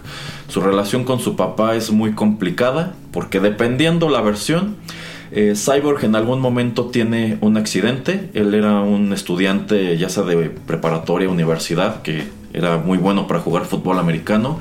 En algún punto tiene algún accidente que lo lleva al borde de la muerte y su padre lo interviene utilizando pues tecnología que en este caso es una mother box para, para salvarle la vida y él se transforma de este modo en cyborg. Pero él por lo regular resiente a su padre por eso en muchas de las continuidades también el hecho de que él se convierta en cyborg implica la muerte de su madre, que es otra cosa que no le termina de perdonar a su papá. Entonces siento que todas esas cuestiones que son muy del personaje están presentes. Y me gusta que también, pues te das cuenta que de cierto modo él está haciendo algo injusto con su papá. Sí. O sea, como que pues sí, fue este padre ausente que nunca iba a sus juegos, incluidos los importantes, y que pues él siempre lo sintió como una persona muy distante y que quizá pensaría, bueno, eh, mi papá me agarró todavía como experimento de ciencias, ¿no? O sea, encima de que siempre estuvo ausente, en lugar de que salvara a mi mamá, me salvó a mí y me convirtió en este monstruo y me arrebató mi vida. Yo siento que todo eso está muy bien desarrollado. Me gusta que de cierto modo cuando encuentras a este cyborg está deprimido. Él está encerrado en su departamento, no quiere salir de allí. Él considera que es, que es un monstruo, que ya no puede llevar una vida normal. Y pues no, definitivamente no. Pero empieza a descubrir sus habilidades. empieza a descubrir cómo puede transformar su cuerpo, cómo puede pues prácticamente convertirse en el, en el internet y meterse a donde quiera y se da cuenta que que realmente es un personaje interesante y poderoso. Eh, y bueno, como él descubre este a Batman y a Wonder Woman a través de la computadora de la Baticueva. Y, bueno, se encuentran igual que en la película de 2017, pero al menos este es un encuentro productivo. En la película anterior, pues la verdad es otro encuentro que no va a ninguna parte. Y bueno, igual termina jugando un papel crucial al interior de este equipo. De nuevo, sientes que es un integrante del equipo, no es nada más un personaje que tenías que meter porque estaba contemplado en el guion y se acabó y no hicimos nada con él. Eh, o sea, yo creo que está padre. Está padre, por ejemplo, como aquí vuela y se le pone este como, como casco, como se le cierra la máscara por completo. Que bueno, yo siento que ese dato de la máscara era para cuando no podían utilizar a Ray Fisher o no tenían footage, pues generas al personaje 100% por computadora. Em, su interacción con las Mother Boxes también me gustó más. Eh, su conflicto con Steppenwolf. También como que estas visiones que él tiene Ah, dentro de sí, como que en estos momentos de, inseguridad. O sea, está, está muy padre. Eh, no se sabe en este momento cuál es el futuro del personaje. Originalmente estaba contemplado para la película de Flash, pero parece ser que por todas estas cuestiones que ha tenido de declaraciones sobre Joss Whedon y sobre Warner Brothers, que probablemente esta sea su última aparición como el personaje. Insisto, dependiendo de qué decidan en, base al desempeño de la película, igual y si lo vemos más. Si a mí me hubieran dicho que quería ver, si quería ver más del Cyborg de 2017, habría dicho rotundamente no. Eh, si me preguntan si me gustaría ver más de Cyborg de 2021, probablemente sí. ¿A usted qué le parece, señor Pereira? Mm, para acabarse esa idea, eh, si a Mark Ruffalo lo vimos como The Hulk y reemplazando a Edward Norton y también vimos que hicieron un cambio de War Machine y vemos a Don Chitley en ese en ese rol pues yo creo que si el actor es una persona conflictiva o que pues no cae bien en las oficinas de Warner Brothers, pues tal vez podemos ver el personaje, pero pues no el actor. Entonces, eh, pues ya veremos. Que lo cambien por el de Doom Patrol. Es que insisto, el cyborg de Doom Patrol está padrísimo. Es un chico con un disfraz de plástico, pero se ve mejor que este. y bueno, en, general aplica para los dos personajes. El cyborg y el Silas Stone de Doom Patrol están mil veces mejor que estos. estos no están feos, pero esos son mejores.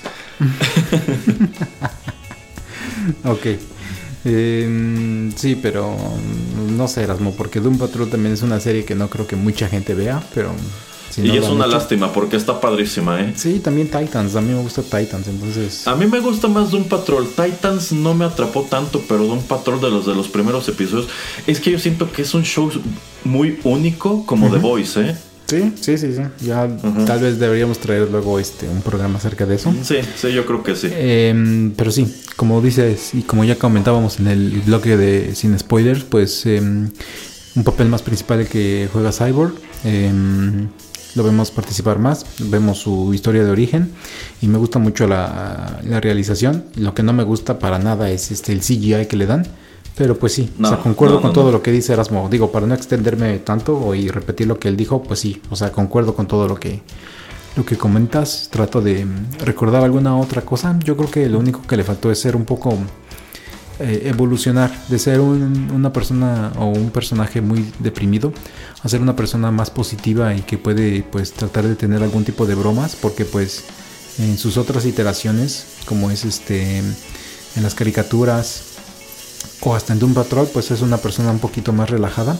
Entonces yo creo que eso es lo que le faltó más en, en, este, en esta versión.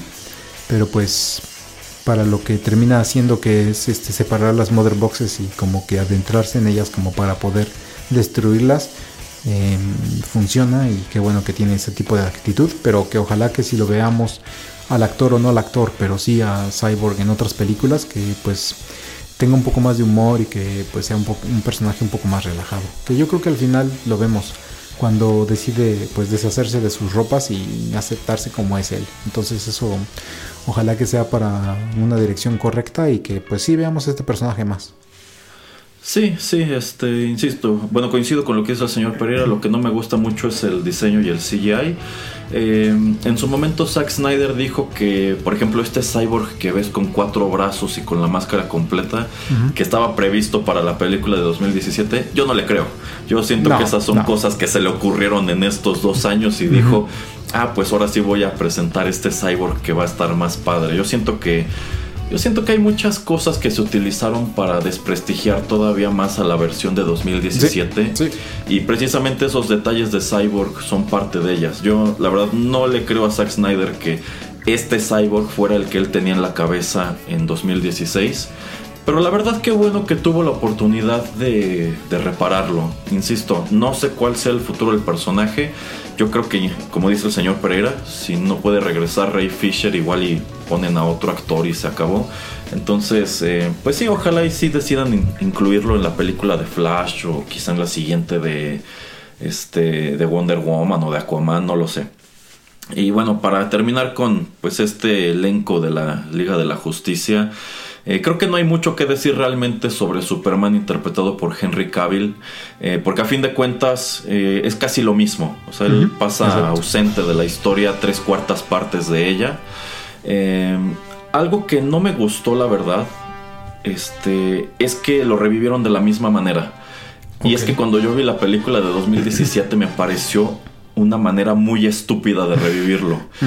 Aquí te lo explican un poco mejor pero no, no, no me termina de, convencer cómo llegan a la conclusión de que ese es el plan. Y yo y tampoco me gustó que conservaran toda esta secuencia en donde él pelea brevemente con los demás. Para mí eso tampoco tenía sentido. Agradezco que quitaran toda esta secuencia en donde toma a Batman por el cuello y este le pregunta ¿Do you bleed? Porque bueno, el CGI de la cara de Henry Cavill se veía espantoso. Sí. Eh, pero de ahí en fuera, este, siento que es prácticamente lo mismo que viste antes. Únicamente hay más escenas entre él y Lois Lane en la granja de Smallville. Tiene una interacción extra con eh, Martha Kent. cuando regresa al final, eh, bueno, hace una aparición muy fugaz con Alfred en, en, la Baticueva, que eso sí va a estar en la película original y lo cortaron. Eh, cuando regresa, bueno, cuando viaja a este pueblito de Rusia ya lleva el, traje negro. Te explican que el traje negro estaba guardado, era uno de tantos trajes kryptonianos que estaban en la nave de Soth. Que aquí no sé por qué dicen que es la nave de Superman, porque esa nave que está botada en medio de Metrópolis era la nave de Soth. este, Y, bueno, ahí están los trajes. Me gusta que en algún momento ven un cadáver de un kryptoniano en una como cápsula. Cuando se meten a tratar de revivir a Superman precisamente. Entonces siento que todavía hay misterios que podrían explotar de esa nave. Yo creo que ese es un escenario muy real. O sea, cae un aparato de estos en medio de una ciudad. Yo creo que es algo que vas a estar estudiando años y le vas a estar descubriendo cosas y cosas y cosas. No es de, ah, ya pasaron seis meses, ya sé todo lo que había que saber de esta tecnología. Pero bueno, de ahí en fuera siento que este Superman no hace nada demasiado diferente del anterior, salvo que se ve un poco mejor. Eh, su pelea con Steppenwolf es, yo siento que igual de irrelevante. O sea, sencillamente va, le pega duro, le avienta su hit vision y, y, se acabó. ¿Usted qué puede decir de este Superman, señor Pereira? ¿Está mejor? ¿Está peor? Mm, es lo mismo, pero le dan un poquito más eh, eh, de tiempo como para respirar cuando decide escaparse con Lois Lane. Em, siento que también ahí como que estamos perdiendo otros 20 minutos de historia donde podemos tener a Superman pues eh, tratando de descubrir qué es lo que sucedió con, con, él. O sea, él muere, él revive.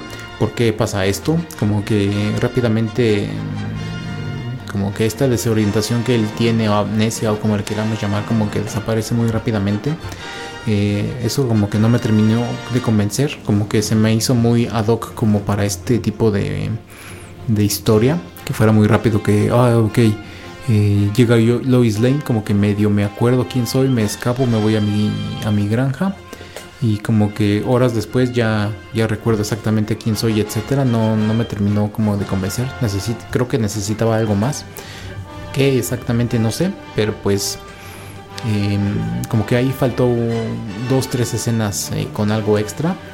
Eh, me gusta que use el traje negro y pues sí, obviamente es el que va a llegar a, salvar el día, a luchar contra los Parademons y contra Steppenwolf al final. Y bueno, pues eso ya lo, esperábamos, ¿no? De que en el momento eh, donde más lo iban a necesitar es que cuando iba a llegar.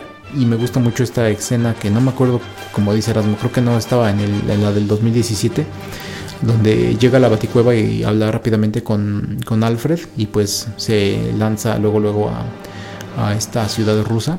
Entonces pues es un personaje que no vemos mucho, pero que también no siento que necesitáramos ver bastante porque pues ya tuvo, es el, es el actor, es el personaje que tuvo más tiempo en la pantalla si tomamos en cuenta Man of Steel y Batman contra Superman. Entonces no necesitábamos verlo muchísimo como necesitábamos ver a los otros personajes y que nos convencieran de que todos iban a formar un gran equipo. Sí, sí, de hecho de estos personajes es el único que no sufre grandes cambios ni tiene pues más historia que se hubiera quedado fuera de la anterior. Yo siento que los cambios son eh, minúsculos. Eh, en general yo creo que el, elenco de personajes está mucho mejor utilizado. Siento que su motivación es también mucho mejor. Eh, aquí quiero mencionar nada más de rápido que bueno, Steppenwolf siempre estuvo previsto como el villano principal de esta cinta está mucho mejor realizado aquí que en la de 2017. Su motivación es más clara. O sea, en lugar de tener esta obsesión inexplicable con las Mother Boxes, pues él está tratando de redimirse. Es un, es un personaje que cayó en desgracia. está tratando de quedar bien con su jefe que es eh, Darkseid. Eh, en esta película Darkseid aparece un buen número de veces. Vemos como tal el planeta Apocalypse. Eh, Zack Snyder también ha dicho que Darkseid iba a aparecer en la versión de 2017. Esa es otra cosa que yo no le creo. Yo pienso que en realidad esa película de 2017 solamente venía a poner sobre la mesa este conflicto. Era el punto en donde se cruzaban pues, las historias tanto de Darkseid como de la Liga de la Justicia. Aquí ya decide pues presentarlo físicamente, ya puedes verlo, ya puedes escucharlo hablar. eh, debo decir que pues este Darkseid sí se ve muy parecido al de los cómics. Sí. Pero no termina de gustarme cómo se ve. O sea, de entrada es un personaje totalmente generado por CGI. Y no sé si me ponen a comparar cómo se ve gráficamente este Darkseid con Thanos en Infinity War y Endgame. La verdad es que Marvel hizo un mucho mejor trabajo haciéndolo ver aterrizado en la, en la realidad. Sí, concuerdo. Pero bueno, está padre que lo ves este, incluso en estos como escenarios What If que empieza a visualizar Cyborg en donde pues está matándolo, está matándolos, ¿no? O sea, como, como es- está sumergido y mata a Aquaman y dispara sus estos este, rayos que van como en zigzag. Y Sí. dices, "Mm, ok, sí, sí me, me- me deja clavado, me, me- me deja deseoso de ver hacia dónde evolucionará este conflicto. Lo que no termina de gustarme tampoco es todo esto de- relacionado con, eh, con Injustice. Ajá. Eh, en Batman v Superman vimos que Bruce Wayne tenía una especie de sueño. Él vislumbraba un mundo en donde Superman era malo y él era como, pues, parte de una facción rebelde que estaba luchando contra él. Aquí hay otra secuencia de esa continuidad que, pues, no sabemos si sí la van a realizar o ya no. Vaya, no, no está nada claro. Eh, ¿Qué le pareció esa secuencia, señor Pereira? Em, es que en cierto punto, eh, en cierta manera se me hace innecesaria. Eh, en cierta manera se me va a hacer como una pérdida de tiempo si es que no vemos una secuela. Y bueno, siendo fan de los cómics, de las caricaturas, me gusta porque bueno, tenemos a varios de estos personajes eh, pues unidos en un momento que duró no sé 5 minutos. Eh, digo, no es ningún secreto que Jared Leto regresa como Joker por unos cuantos minutos. Eh, la interacción que tiene con Batman se me hace interesante. De hecho, me gustó, me gustó a secas. También me gusta que está Deathstroke ahí, que está Mera, vemos a Cyborg y también a Flash. Eh, entonces es como su propio Suicide Squad que tratan de ir y detener a, Superman. Eh, y visualizo que tal vez la, parte 2 de, Justice League mm, será algo así como ver en la mitad de la película eh, lo que hubiera sucedido si es que Darkseid gana y la mitad de la película el detener eh, ciertos eventos que creo que pues eh, también no son secreto no son secreto que, que relacionan a, Lois Lane. Yo creo que la muerte de Lois Lane es lo que hace que Superman se vuelva malo. Eh, entonces yo creo que una secuela hablaría la primera, yo creo la primera mm, parte em, acerca de Darkseid ganando y la segunda parte acerca de cómo regresan el tiempo para cambiar eso y cómo pues de, eh, derrotan a, a Darkseid. Entonces me, hubiera, me, me gustaría ver eso, pero pues no sé, esto es mucho fanservice. Esto es nada más como, ah, querían ver un poquito más acerca de estas escenas de pesadilla, pues les aviento otra. Pero hasta ahí, o sea, como que también si no hay nuevas películas con este elenco, como que meh, me va a parecer como meh. A mí no me gustó para nada. Wow. De hecho, yo- a mí no me gustaría que llevaran la historia en esa dirección. Será porque a mí no me gusta Injustice.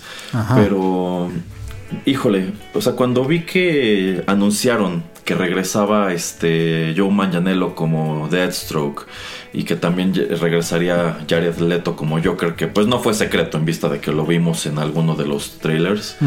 Eh, a mí me pareció una inclusión de personajes innecesarios.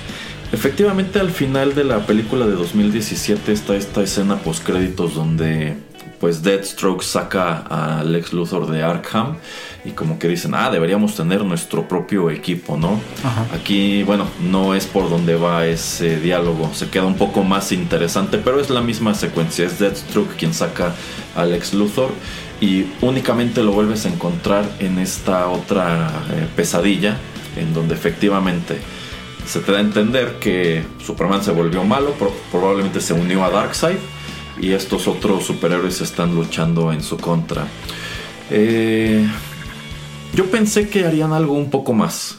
Yo pensé que, ok, ya regresamos a estos personajes. Yo pensé que quizá Deathstroke participaría en toda esa batalla final de Rusia y quizá también el Joker de cierta manera. Entonces yo sentí que ese fue un hype totalmente desperdiciado. O sea, no, no los viste más que allí parados. El diálogo entre Joker y Batman tampoco me gustó para nada. De hecho, esto vino a confirmar que Jared Leto es el peor Joker del cine. No me gusta. O sea, ya, ya trataste de arreglar un poquito su imagen y le quitaste sus tatuajes de la cara y demás. Pero no, no, no, no. De entrada, esa risa, pues que suena como de muñeco descompuesto. No. Ah, exacto, no. No, no me gustó para nada esa secuencia. Hubiera preferido mejor no verla. Mejor me lo pude haber ahorrado. Yo siento que ya el último acto, la película en ciertos puntos como que sientes, ah, ya se acabó. Ah, no, no se acabó, sigue. Ya se va a acabar todo, todavía no se acaba. Entonces, bueno, la verdad, este a mí no me gusta el Joker de Jared Leto. No veo por qué regresarlo. Creo que quienes sentían nostalgia por él o pensaban que podía dar más eran pues, una gran minoría. Entonces, este, ojalá sea la última vez que lo vemos. De verdad no, no, no quisiera este, que lo desarrollaran. Podrían también buscar a alguien más que volviera a tomar el, personaje. Eh, y bueno, este Siento que en general la película está bien, está muchísimo mejor que la de 2017. El final, bueno, termina prácticamente en el mismo punto que la, anterior. Eh, nada más tenemos a pues este otro personaje que según Zack Snyder siempre estuvo contemplado, pero yo de nuevo insisto que no era cierto, que era eh, el Martian Manhunter, que sí, un par de apariciones en esta película. Yo pensé igual que iba a jugar un, un, papel más grande, tampoco era secreto, él mismo lo reveló en sus redes, que iba a aparecer Martian Manhunter aquí, y dijo eso, que siempre estuvo contemplado que apareciera en la versión de 2017. No, no, claro que no, eso se lo sacó de la manga igual y de que, ay, todo el tiempo fue este coronel de Man of Steel. Sí, cómo no. este. Bueno, no juega un papel grande, no juega un papel relevante, sencillamente está ahí. No me gustó el diseño, la verdad sea dicha. No, no, no. Se ve, se ve muy feo, se ve como un mal cosplay. De hecho. Entonces siento que también es un elemento que pudieron haberse ahorrado. O sea, ok, vale, vamos a meter en algún momento aquí al Martian Manhunter. Pero no en esta película, en donde realmente no hace nada. Quítalo y no, no, cambia absolutamente nada de la historia. También ya dijo Zack Snyder que él quería meter este, a Green Lantern John Stewart. Eh, pero que bueno, no se lo permitieron porque al parecer Warner Brothers quiere hacer algo con ese personaje en específico. Eh, y bueno, que también en su momento contempló haber metido una referencia al Green Lantern de Ryan Reynolds. Bueno, ha habido un gran número de declaraciones sobre que la película de 2017 iba a ser una gran épica, que iba a ser esta película. No, no, no, yo no lo creo. Yo creo que la película que vimos en 2017 es algo muy parecido a lo que Zack Snyder nos iba a presentar de cualquier manera. Sí hay muchas cosas que se quedaron fuera, sí le creo eso de que el estudio le dijo que tenía que reducir el tiempo de, de la película, pero... no, no, yo creo que en definitiva si Zack Snyder se hubiera quedado como director, no hubiéramos visto esta misma película en 2017. Este es el resultado de que él tuvo dos años para seguir trabajando, tuvo toda la retroalimentación del mundo, tuvo, pues, bueno, pudo explotar todas las cosas que los fans señalaron que no les gustaron del anterior. Tuvo 70 millones de dólares de presupuesto para hacer nuevas escenas, para arreglar el CGI. O sea, esto no es esto no es un Snyder Cut, este no es un Director's Cut, no es un corte de la, no es otro corte de la misma película, esto es un remake, es prácticamente otra película totalmente distinta a la de 2017. Entonces, eh, pues sí, o sea, sin duda él pudo haber presentado otra cosa eh, en aquel entonces, pero no era esto. O sea, qué bueno que lo hizo, qué bueno que tuvo la oportunidad de arreglarla y con ello pues darle un potencial segundo aire al DCU.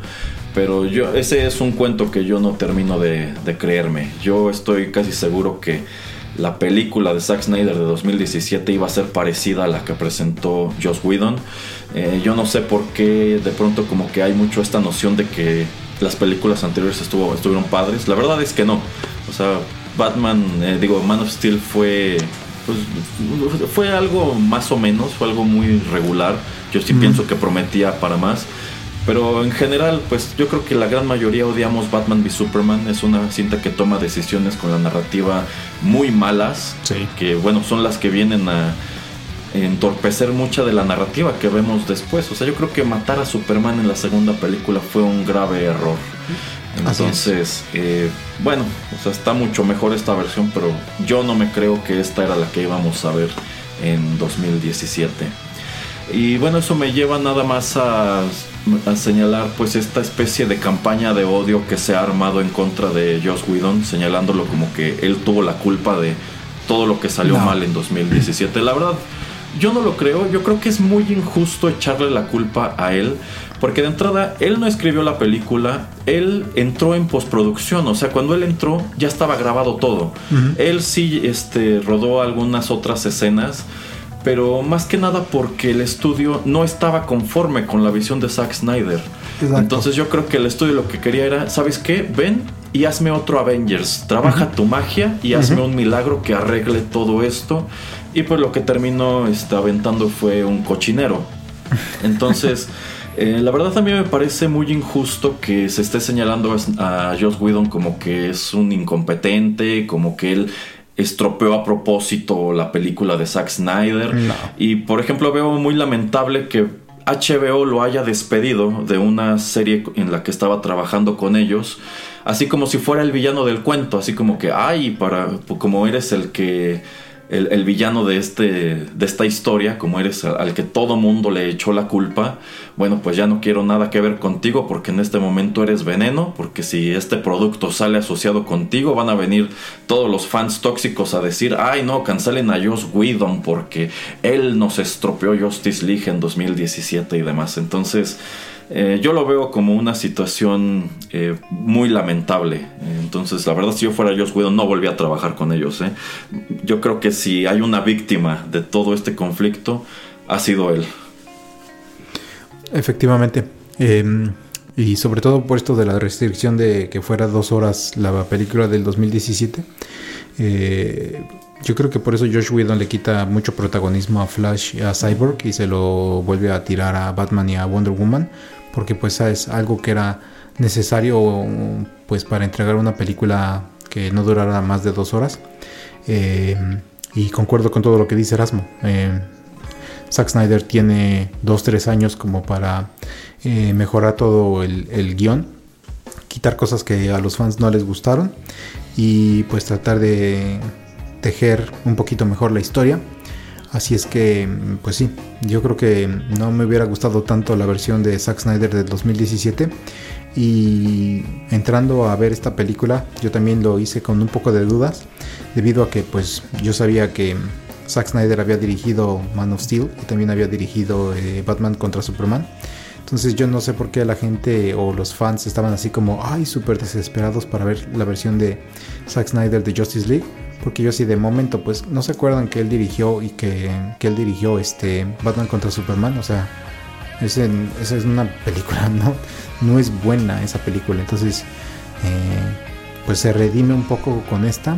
Y como digo, ojalá que él participe un poco en el guion y que sí veamos una secuela de esta, de esta historia como para cerrar todos estos cabos sueltos que nos deja. Sí, sí, o sea, yo insisto, no entiendo este hashtag de Save the Snyderverse la verdad es que lo que es como tal el Snyderverse no era muy bueno. lo que vino a salvar al DCU fueron Aquaman, Wonder Woman y Shazam.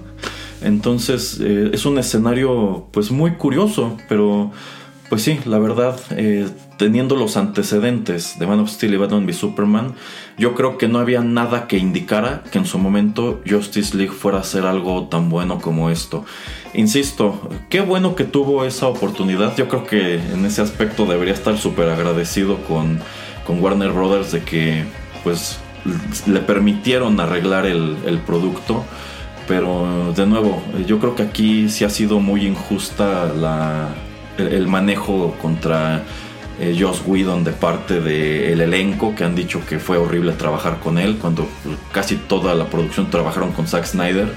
Eh, Warner Brothers pues despidiéndolo de esta otra producción de HBO y en general como que pues esta lluvia de memes como burlándose de él y diciendo que este no que no entendía y que estaba tratando de sabotear a DC porque trabajaba para Marvel y demás.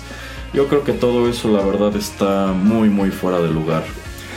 Pero bueno, eh, ya nos extendimos un poco. Este, un poco, un poco bastante. Ajá. Este, no sé si el señor Pereira tenga algo más que agregar sobre Zack Snyder's Justice League. No, eh, muy recomendable.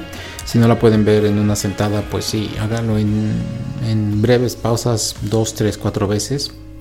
Lo pueden ver hora por hora.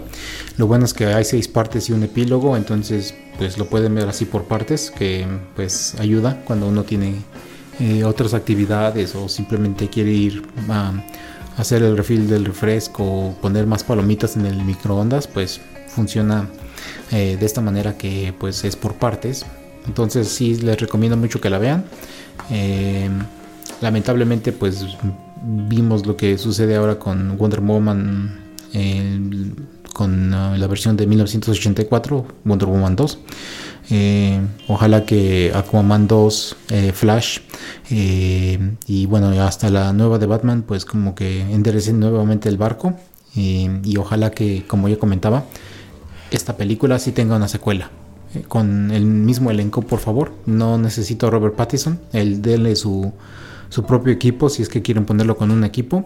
Terminen de contar esta historiia porque sería algo muy interesante y pues sería algo bueno como eh, pues sí para para pues tal vez despedir a, Henry Cavill y también a, Ben Affleck en esto, en estos papeles que para bien para mal pues eh, tuvieron por ciertas películas por cierto número de películas Sí, bueno, muy recomendable el Snyder Cut. Yo creo que son cuatro horas muy bien invertidas.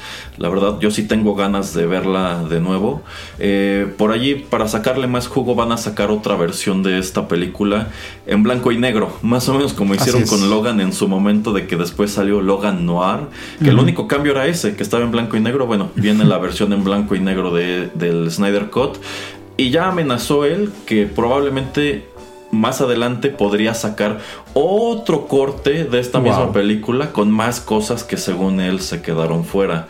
Eh, ojalá no se vuelva costumbre, ojalá esto tampoco siente un mal precedente en el cine, de que ya todo el mundo quiera rehacer películas que no fueron exitosas en su momento solamente porque eh, pues están encaprichados con ella. O sea, como por ejemplo fue la segunda película de las nuevas de Star Wars que hubo mucho revuelo de que vuelvan a hacer y no sé qué. Ojalá no sea la tendencia, porque siento que eso sería a la larga algo muy dañino para esta industria. Que quede esto allí como un, gran fenómeno, una rara segunda oportunidad que le presentó Hollywood a Zack Snyder y ya. Pero bueno, si no hay nada más que agregar, muchísimas gracias por su sintonía y sobre todo su paciencia. Pero bueno, yo ya sabía que nos íbamos a extender con esto y sin duda creo que podríamos hacerlo más, pero creo que ya estuvo bueno. Eh, muchas gracias al señor Pereira por acompañarme en este comentario eh, del Snyder Cut prácticamente tuvimos solo unas cuantas horas para procesarlo, pero creo que así está padre. Eh, nosotros fuimos Juanito Pereira y Erasmo, están escuchando Rotterdam Press y ya saben, los esperamos muy pronto aquí en otros contenidos del podcast. Hasta la próxima. Bye.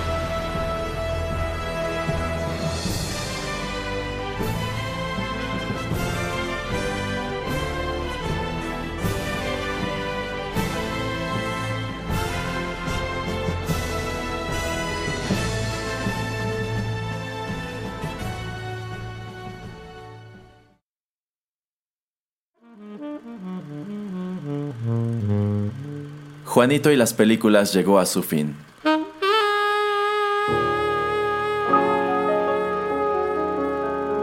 Pero no te vayas todavía, que hay permanencia voluntaria.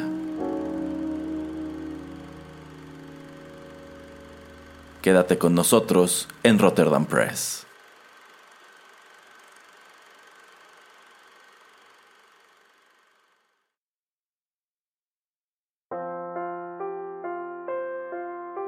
Estás escuchando Rotterdam Press.